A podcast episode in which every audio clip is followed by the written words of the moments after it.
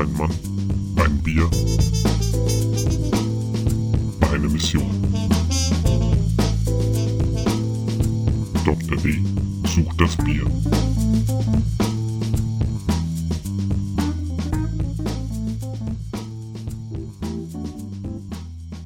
Hallo und herzlich willkommen zum aktuellen Bierstudio mit eurem Gastgeber Philipp Daiber. Und wieder mal habe ich es gerade so in diesem Monat noch geschafft, eine Sendung rauszuhauen. Ähm, es tut mir leid, dass die Sachen so unregelmäßig kommen. Auch auf der Webseite ist ja ein bisschen weniger los im Moment. Ja, ich habe einfach, ja, das alte Leid, ne? Zu wenig Zeit, zu viel vor. Wenn ich auch mal so überlege, mit was für, ja, Erwartungen ich in die ganze Sache gestartet bin, da war ja am Anfang doch mehr. Verschiedene Sparten, alle zwei Wochen. Ja, im Moment bin ich ja wirklich froh, wenn ich das jetzt einmal im Monat rauskriege. Es liegt einfach daran, ich habe damals den Arbeitsaufwand brutal unterschätzt. Ich steck schon ein bisschen Arbeit in die Sendung rein. Deswegen dauert das auch immer so ein bisschen lange. Ja, und ich würde eigentlich gerne mehr machen, aber es äh, läuft gerade nicht so. Naja, das Problem ist halt auch immer das so, dass das andere Leben kommt noch ein bisschen dazwischen. Ich habe jetzt gerade wieder relativ viel mit dem Bau zu tun. Das wird jetzt die Woche spannend. Dann muss man ja auch mal so ein bisschen was für die körperliche Ertüchtigung tun. Jetzt war ich gerade gestern auf dem Ottilienberglauf hier in der Gegend. Ähm, das ist ein 10 Kilometer Lauf mit ziemlich fiesen Steigerungen. Also Kilometer 1 bis 3 geht quasi hoch. Kilometer 5 bis 6 geht hoch und Kilometer 7 bis 8 hat auch nochmal eine sehr, sehr blöde Steigung. Ich habe es geschafft. Ich bin, habe es auch geschafft, vorm Regen reinzukommen. Ich hatte 55 Minuten für die Runde ein, also angepeilt. Habe ich nicht ganz geschafft. Ich bin bei 57 gelandet. Das war auch meine persönliche Bestzeit. Insofern, ich kann zufrieden sein. Ich bin auch zufrieden. Klar, Spielraum ist immer nach oben, Luft ist immer nach oben, aber man braucht ja auch Raum zum Wachsen. Ja, und ansonsten, was habe ich mir heute für die Sendung überlegt? Heute gibt es ein bisschen mehr News, die ich, es gab in der letzten Zeit einfach brutal interessante Meldungen. Die würde ich einfach heute gern vorstellen. Wir haben natürlich auch wieder ein Bier der Sendung das, da gehe ich heute, ich sage jetzt mal, relativ unbelastet dran, weil ich weiß quasi nichts über dieses Bier. Und an sich müsste man jede Verkostung auch so machen, dass man relativ unbelastet an die Geschichte rangeht. Naja. Andererseits macht es auch Spaß, sich hinzusetzen, wenn man ein Bier hat, was relativ viel verschiedene Hopfensorten hat. Aus sich die, also was, einfach mal zu gucken, was könnte das für ein Geschmacksprofil sein. Bisher hat es meistens noch nicht so geklappt. Okay. Aber dann kommen wir jetzt auch schon zu den Neuigkeiten. Ähm, interessant ist, dass vor kurzem die Brewers Association in den USA Zahlen zum Craft Beer Markt in 2018 ausgegeben hat. Fand ich ganz interessant, weil insgesamt ist eigentlich der Biermarkt nach unten gegangen in den USA. Und zwar ist er um 1% geschrumpft. Beim Craft Beer wiederum konnte man 4% Wachstum verzeichnen. Einzelne Brauereien haben es sogar geschafft, ein 10% Wachstum zu machen. Ähm, was auch interessant ist, wenn man bedenkt, dass insgesamt 1049 neue Craft-Brauereien eröffnet haben und 219 davon wieder geschlossen wurden in 2018. Insgesamt sind im Jahr 2018 25 Millionen 917.766 Barrels von Bier produziert worden. Von kleineren und äh, von kleineren und unabhängigen Brauereien. Man muss hier jetzt ein bisschen zugeben, ähm, die Brewers Association hat alles als klein gefasst, was einen jährlichen Ausstoß von 6 Millionen Barrels hat. Wenn man jetzt hier mal ganz, ganz böse sein will, dann könnten sich diese 25 Millionen Fässer auch aus ein paar, also wirklich nur aus ein paar Brauereien zusammengetan haben, weil 6 Millionen Barrels ist natürlich auch schon relativ viel. Ja, insgesamt muss man sagen, ähm, was ich auch sehr faszinierend finde, es gibt mittlerweile 7346 Brauereien in den USA. Insgesamt hatte ich auch gesehen, was so der Trend im Moment zu sein scheint. Also grundsätzlich ist im Craft Beer Segment noch ein Wachstum da, wobei manche das schon wieder ein bisschen kritisch als Bubble sehen. Ich denke, man wird sehen. Also wir sind natürlich in Deutschland da noch ein bisschen hinterher. Wir haben bei weitem nicht die gleichen Zahlen. Äh, die USA waren ja doch schon ein paar Jahre voraus, wobei im Moment kann man ja keinen Stein werfen, ohne irgendein anderes Craft Beer Festival zu treffen. Also es ist brutal, was im Moment los ist. Also ich würde da eigentlich gerne auch immer hin, aber das, das schaffe ich einfach nicht. Ich hoffe, dass ich jetzt am kommenden Freitag auf, es auf die Craft in Frankfurt schaffe. Die ist da nämlich Freitag und Samstag. Und ich bin sowieso die Tage in Wiesbaden. Ich freue mich, es sind ein paar bekannte Brauer dabei. Gerade die Jungs vom Bräugier. Hensen habe ich jetzt noch nicht gesehen aber ein paar kennt man halt schon. Ähm, eine ist natürlich auch dabei, die gibt es mittlerweile nicht mehr. Laboratorium ist auch noch auf der Webseite angekündigt, wobei vielleicht ist da ja tatsächlich ein Stand da. Kann ja sein, dass sich da wieder was getan hat. Ja, auf jeden Fall hoffe, dass ich es schaffe, wenn sich alles ausgeht diese Woche. Ja, was gibt's noch an News? Es ist offiziell das beste Craft Beer der USA kommt aus dem The Answer Brewpub. Denn die Leser der USA Today haben gewählt. Und zwar in der Bracket Madness. Da wurde tatsächlich das der Leser nach der Leseransicht nach beste Craft Beer gewählt und es hat sich eindeutig eben der Brewpub Dancer durchgesetzt ähm, da waren sehr viele dabei, die ich überhaupt nicht kannte. Es waren natürlich auch ein paar größere dabei, wie zum Beispiel Stone, die es immerhin in Runde 2 geschafft haben. Sierra ist zum Beispiel schon in der ersten Runde ausgeschieden. Sehr lange hat sich eine Brauerei namens Monkish gehalten. Ähm, und zwar sogar so lange, bis sie von The Answer quasi verdrängt wurden. Die haben da eindeutig verloren. Russian River ist äh, auch dabei gewesen. Die haben es auch bis in Runde 2 geschafft. Äh, wer die jetzt nicht kennt, ist auch nicht schlimm. Ist auch eigentlich ja eine rein reine US-Brauerei, so wenn ich das richtig sehe. Ich äh, kenne den Namen deswegen, weil sie eben auch sehr viel Sauerbier machen und ich ja im Moment noch an dem Buch von äh, ja an dem Buch American Sour Beers bin. Da werden die natürlich auch immer prominent gefeatured. Also das ist warum ich diese Brauerei kenne. Okay, so. Eine Sache gibt's, die stelle ich jetzt einfach mal ganz provokant in den Raum. Und zwar frage ich, ist dein Bier schlechter, wenn es von einer Frau kommt? Anscheinend, subjektiv, sehen das ein Haufen Leute so. Finde ich sehr faszinierend. Ich erkläre auch, wie ich darauf komme. Es ist eine Veröffentlichung, die ich bei der Stanford Business Graduate School gefunden habe. Leider bin ich an das Primärpaper nicht rangekommen. Ähm, ich hatte auch noch mal meine Uni-Bekanntschaften dazu gefragt. Leider sind die auch nicht rangekommen und ähm, auf sonstigem Wege habe ich es auch leider nicht gefunden. Ich habe mir aber die Eckpunkte von dem Übersichtsartikel mal angeguckt und ich meine, wenn ich jetzt, ich kann jetzt leider nichts Näheres zur Methodo Methodologie sagen, aber es ist soweit interessant genug, dass ich mir gedacht habe, ich stelle es mal vor. Und zwar ging es wirklich darum, ähm, ob Produkte schlechter bewertet werden, wenn sie von einer Frau hergestellt worden sind, vorgeblich. Wie hat man das jetzt versucht herauszustellen?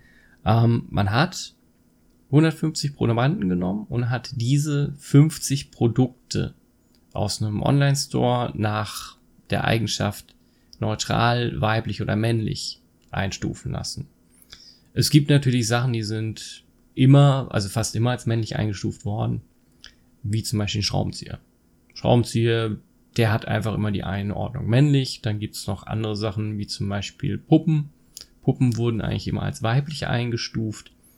Und was man hier jetzt gemacht hat, war, sich zwei Produkte rauszupicken, die man im Prinzip als typisch männlich oder typisch weiblich eben angesehen hat. Das waren einmal Craft Beer für das männliche Produkt und Cupcakes für das weibliche Produkt. Ja, soweit so gut. Was man dann gemacht hat, war, dass man diese Produkte 200 Probanden eben vorgelegt hat. Und man hat immer nur auf dem Etikett den Namen ausgetauscht. Es war immer das gleiche Etikett, aber einmal wurde das vorgebliche Bier The Hoppy Squirrel von einer Frau hergestellt und einmal von einer Einmal von einem Mann. Genauso bei den, Pupcake, bei den Cupcakes. Oh Mann, jetzt habe ich aber gerade hier mich ein paar Mal verhaspelt. Gut. Ich hatte ja schon die Antwort vorweggenommen und zwar war es tatsächlich immer so, wenn das Craft Beer von einer Frau hergestellt wurde, haben die Probanden im Prinzip geantwortet, dass sie niedrige Erwartungen an den Geschmack und die Qualität des Bieres haben und sie würden auch weniger zahlen. Jetzt ist natürlich die nächste Frage. War das bei den Cupcakes, Cupcakes genauso? Nein.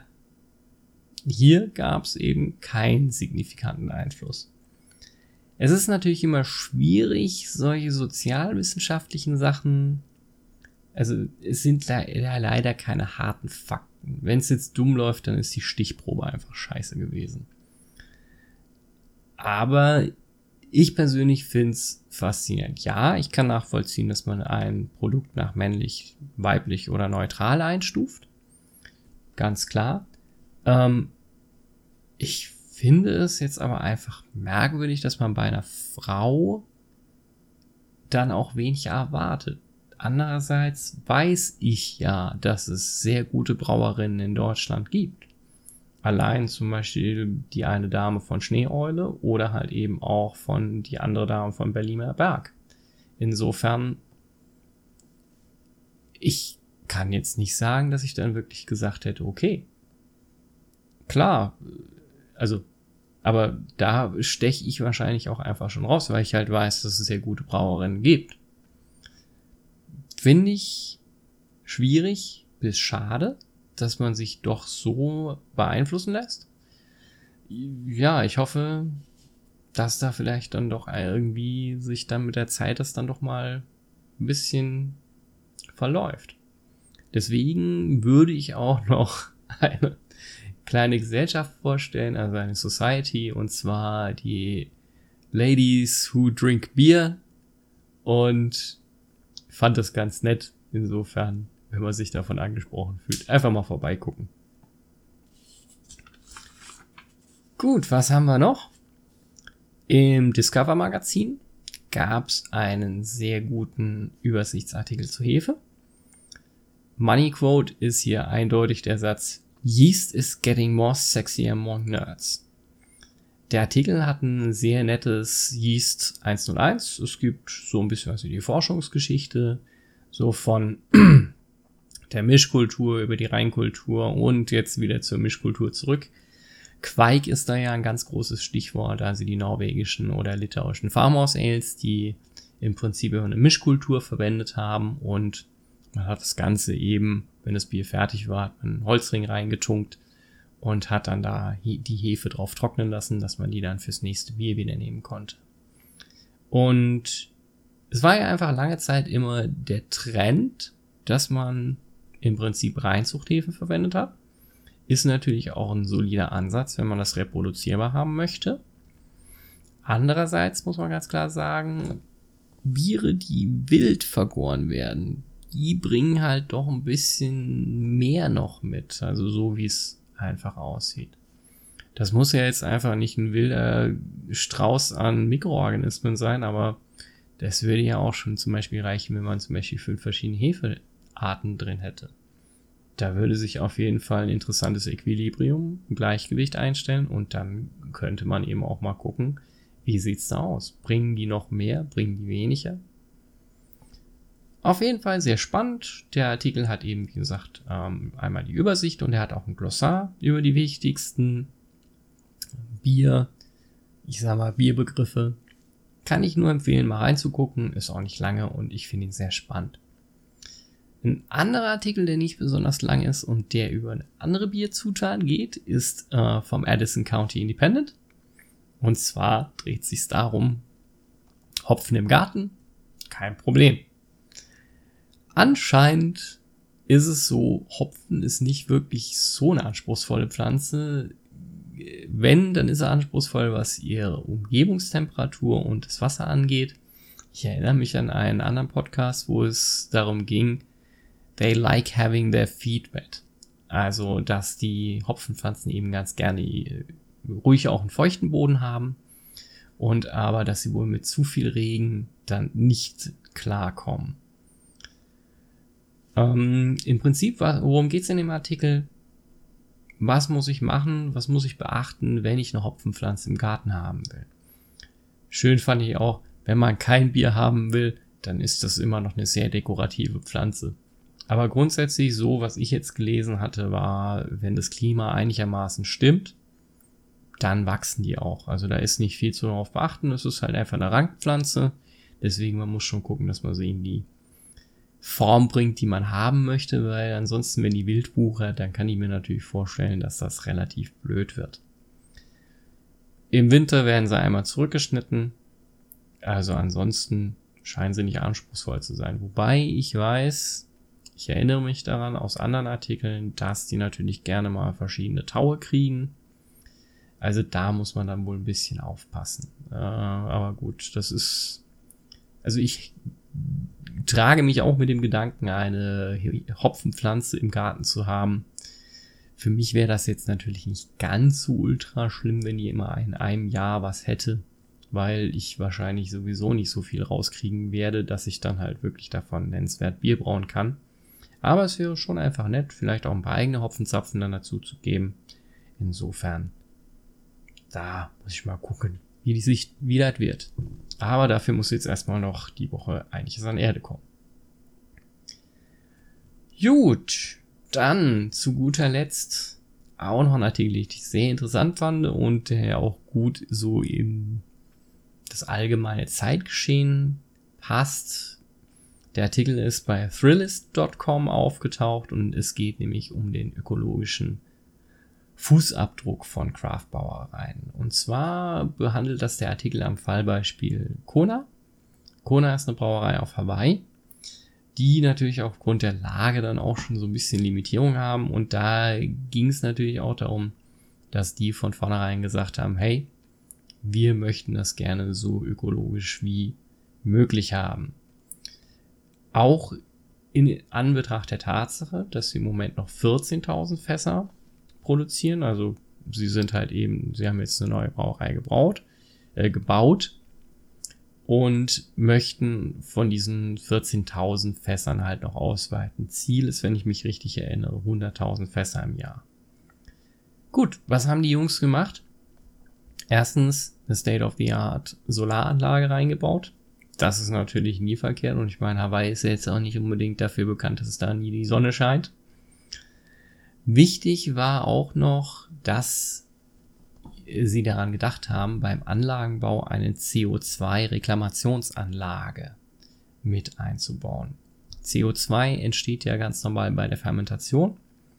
Die versuchen eben das Ganze dann wieder weiter zu verwenden und sie hoffen sogar CO2 positiv zu werden um dann auch andere mit dem CO2 versorgen zu können. Der Artikel erwähnte, dass es wohl einen Nachbarn von ihnen gibt, der Algen züchtet und der dafür eben CO2 braucht. Und das ist ja jetzt mal auch nicht so verkehrt, wenn man den noch beliefern kann. Ein ganz großer Punkt noch, der ähm, vielleicht nicht ganz so klar ist, das Wasser. Kona haben beschlossen, eine eigene Kläranlage eben mit auf die, auf die, ähm, ja, auf die Site zu stellen. Und das ist natürlich auch gar keine schlechte Sache, wenn halt jemand im Prinzip dann weniger Frischwasser braucht. Weil ich meine, klar, das Wasser für das, fürs Brauen, da kommt man nicht drum rum. Aber ich meine, was ja beim Brauen und bei anderen Fermentiervorgängen einfach mal wichtig ist, ist putzen, putzen, putzen. Das ist natürlich, wenn man dafür immer nur Frischwasser benutzt, das ist natürlich eine erhebliche Menge Holz. Deswegen auch hier haben sie beschlossen, eine eigene Kläranlage eben zu bauen und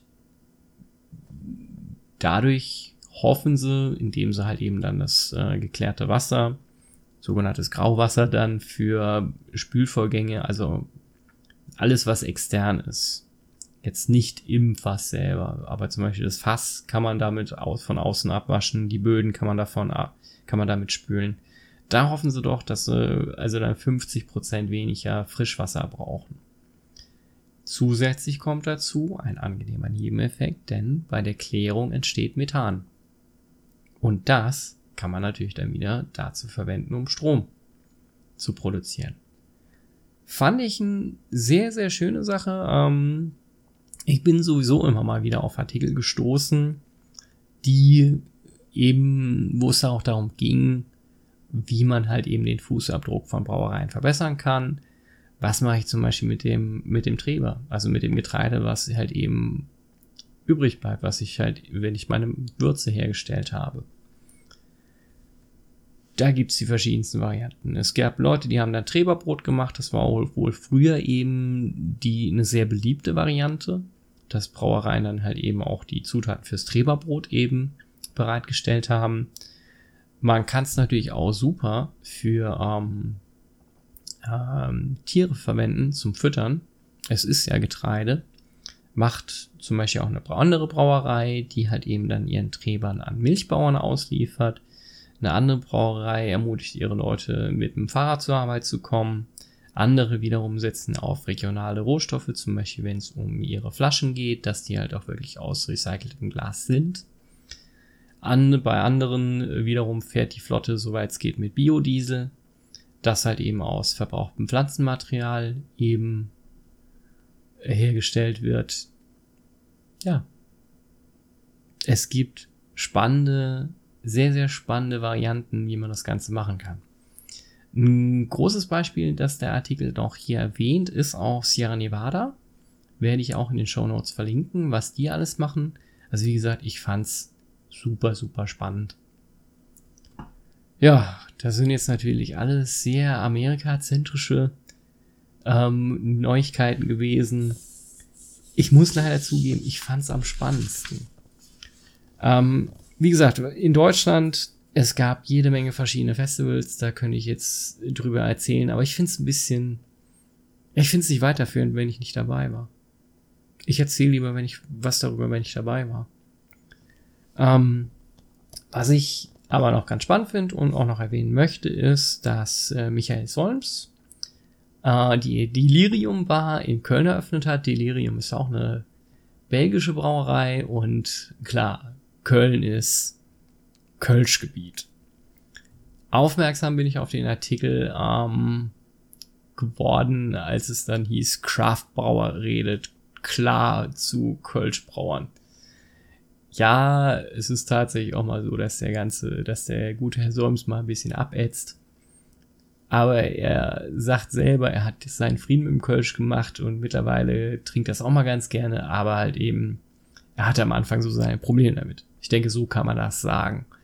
Es ist alles weniger reißerisch, als man zuerst mal von der Headline denken würde. Gut, ansonsten haben wir noch eine andere Brauerei beziehungsweise ein Brewpub, der in Hamburg aufmacht. Ich hoffe, dass ich da vielleicht mal vorbeikomme. Und zwar ist das der Bruce Brothers Bierpub. Und das ist deswegen so interessant, weil der amtierende Biersommelier-Weltmeister ähm, mitmacht, beziehungsweise den mitgegründet hat, und zwar Oliver Wesselow. Ja, wie gesagt, ich hoffe, dass ich es da mal hinschaffe. Dann würde ich da natürlich mehr daraus berichten, aber ich muss jetzt sagen, ich bin hier mit den News am Ende. Und jetzt würde ich mal sagen, trinken wir Bier, oder? Was habe ich heute für euch dabei? Es ist das Stiegel Columbus. Habe ich heute hauptsächlich deswegen ausgewählt, weil es aus Österreich kommt und ich ja die letzten Wochen mehr in Österreich verbracht habe. Ja, und äh, andererseits, ich weiß nicht viel drüber. Ich weiß, es ist ein Pale Ale. Ich weiß, dass Stiegel aus Österreich ist. Immerhin sehe ich hier verschiedene Angaben wie Farbe Gold-Gelb, bittere Hopfenfruchtig, ist auch so ein interessantes Wort, mit dem ich erstmal gar nichts anfangen kann. Stammwürzel ist bei 11,2%, Stiegel ist aus Salzburg und wir haben einen Alkoholgehalt von 4,7, was noch relativ verträglich ist. Und ja, so wie es aussieht, ja, mehr habe ich jetzt erstmal nicht. Ist aber okay. Deswegen bilden wir uns eine Meinung drüber. Jetzt müssen wir natürlich auch die Flasche aufkriegen. So, zack. Und da verabschiedet sich der Krocken. So.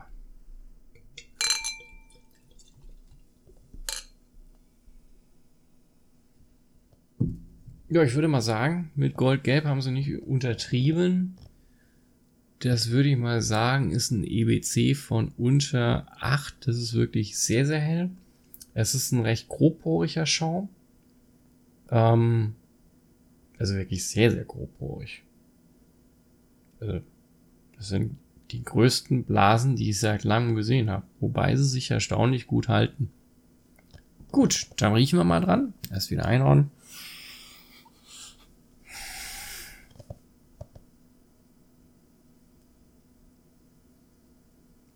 Hm. Das ist definitiv Zitrus. Das ist Mandarine. Also von der Nase her ist sehr, sehr geil. Hm. Ja, und ein bisschen Malz noch drin. Aber hauptsächlich Zitrus und ja, Mandarine würde ich sogar sagen. Und dann würde ich mal sagen, nehmen wir einen Schluck. Cheerio.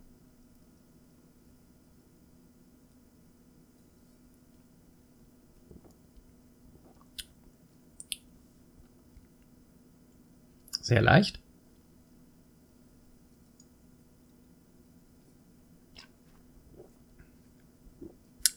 Sehr fruchtig. Geht meiner Meinung nach sogar schon ein bisschen ins Saure. Also nicht, dass es jetzt wirklich ein Säuregeschmack wäre, aber einfach so ein bisschen, ich weiß jetzt nicht.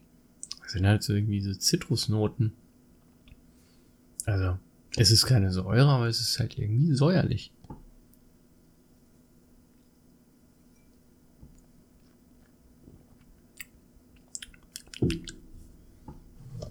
Hm.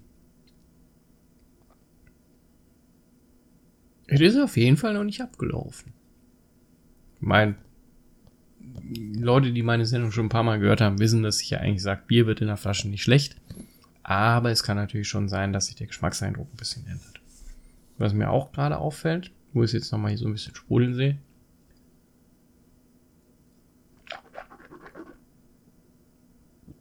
Na gut, Kohlensäure ist jetzt nicht viel drin. Es macht mehr Schaum, wenn man es nochmal ein bisschen aufschäumt. Ja.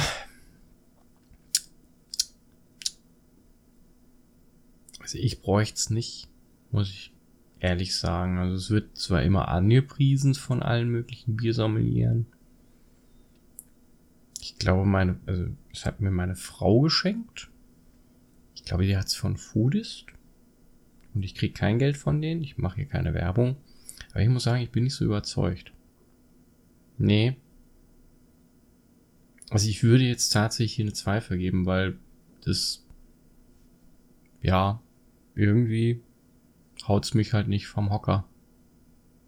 Ich find's relativ langweilig, muss ich ganz ehrlich sagen. Aber gut, es kann nicht, ich kann, es kann nicht jedes Bier gewinnen.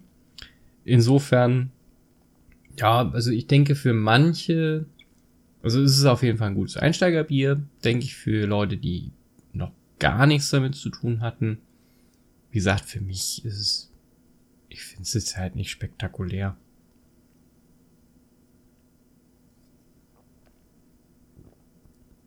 Es riecht nett. Es hat noch so ein ganz kleines bisschen bittere nach hinten raus. Ich habe ja auch vergessen, wir müssen ja noch mal kurz die Temperatur nehmen. Ja.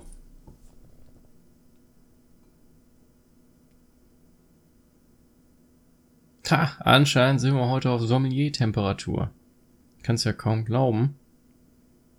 Aber Temperatur, der, der Thermometer zeigt mir tatsächlich 20 Grad an. Hm. Also eigentlich optimal. Äh. Ja, also, wie gesagt. Für jemanden, der noch nicht viel Erfahrung damit hat, kann man machen. Ähm, wenn ihr schon ein bisschen mehr kennt, vielleicht auch ein bisschen verwöhnt seid, so wie ich, dann wird euch das einfach nicht vom Hocker. Also es ist leicht, man kann es auch mal geschwind weghauen, muss ich ja ganz ehrlich sagen. Ja, aber ansonsten ist halt nicht viel. Zwei von fünf Punkten. Fertig. Nicht, dass es ein schlechtes Bier wäre, aber es ist mir einfach zu langweilig. Naja. Okay. So, dann hoffe ich, es hat euch Spaß gemacht. Wenn euch gefällt, was ich mache, dann gibt es jetzt den obligatorischen Spruch. Hinterlasst mir eine Bewertung bei dem, Vertrau bei dem Portal eures Vertrauens.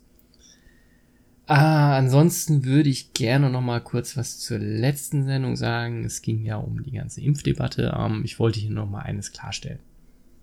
Ich erhebe natürlich nicht für mich den Anspruch, allwissend zu sein.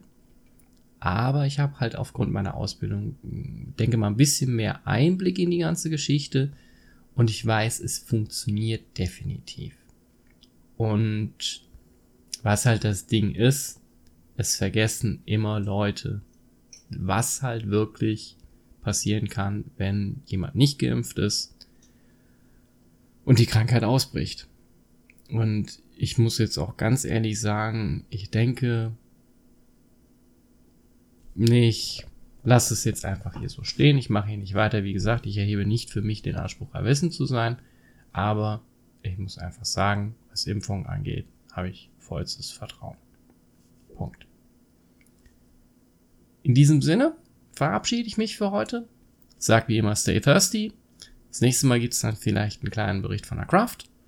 Ähm, und eventuell haben wir dann auch schon ein Special.